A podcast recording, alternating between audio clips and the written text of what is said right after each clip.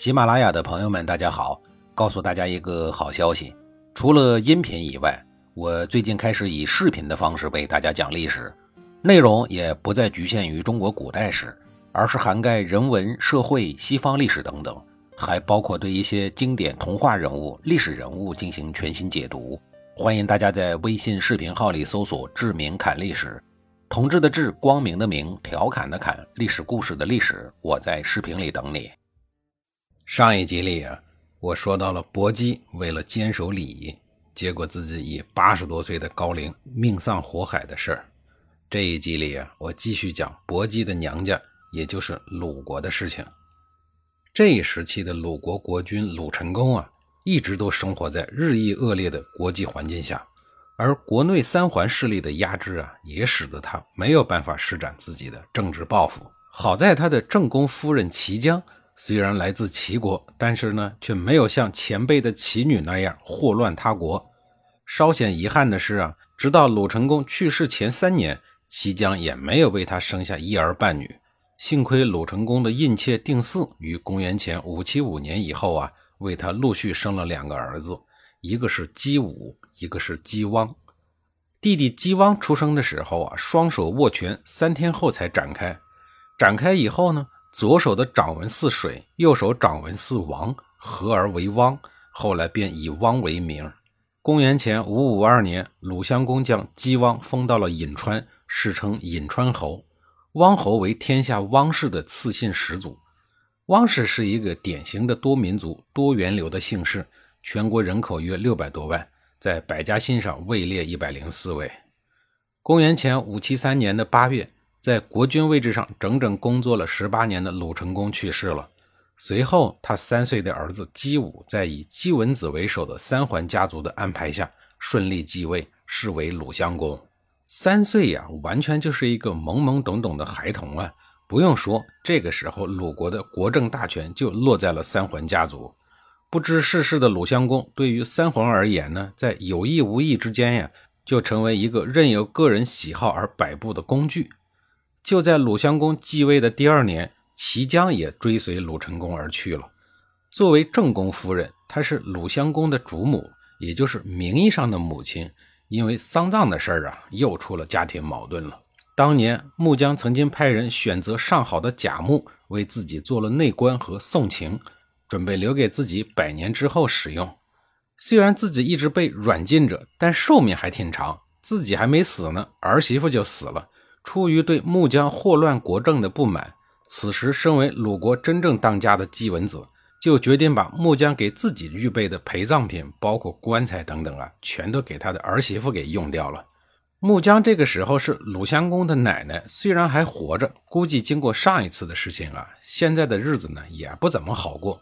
要不然历史上怎么一点都没有记载他的态度呢？估计根本就没问他，而是直接用的。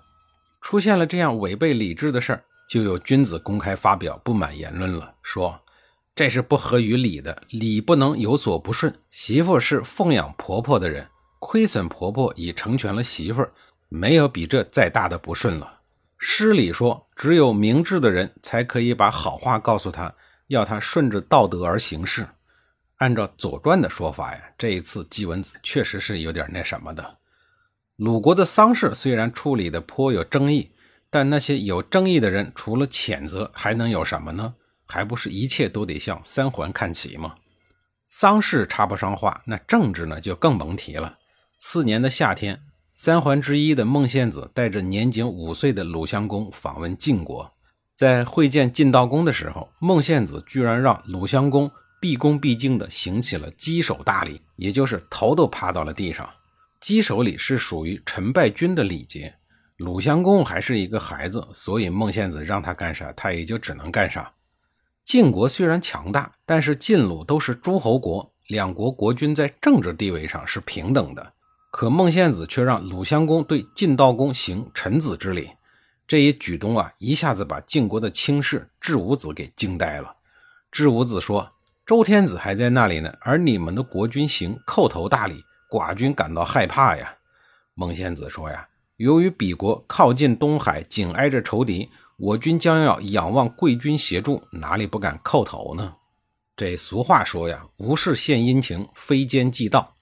鲁国卿士们的此行是期望晋国能答应鲁国收了曾国为小弟，好让曾国分摊一些压在自己肩膀上的税赋。实际上呢，就是保护费。中秋时期呀，很难有独善其身的中立国家，小国们为了自保，都要跟着大的霸主国跑，俗称站队。有的小国实在是孱弱呀，大国呢就直接给你兼并了。还有就是听政，说的挺好听啊，其实就是向大国纳贡赋，接受工作任务的分配。另外一种啊，就是把自己直接变成大国的附庸国，当然也要贡赋。由此可见呀，大国都是有偿保护你的。除此之外啊，小国还得满足霸主分配给你的工作任务，比如起兵相随等等。大国如果一直稳定的由某一个国家担任，那小国的日子呢还好过，无非就是花钱买平安，自己还省了养军队的费用。最要命的是霸主他是动态的，他经常换呀，一会儿是齐国，一会儿是晋国，一会儿是楚国，这就逼得中原那些二三四五六流的小国们，常年为站队的事情呀煞费苦心。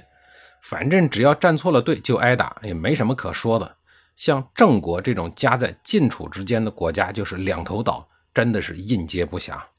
鲁国作为二流国家，就选择了晋国作为大哥。这段时间，由于晋楚两国经常打仗，晋国的钱呢也紧张了，怎么办呢？那就向下面的小弟们摊派呀，共赋呢是越来越重。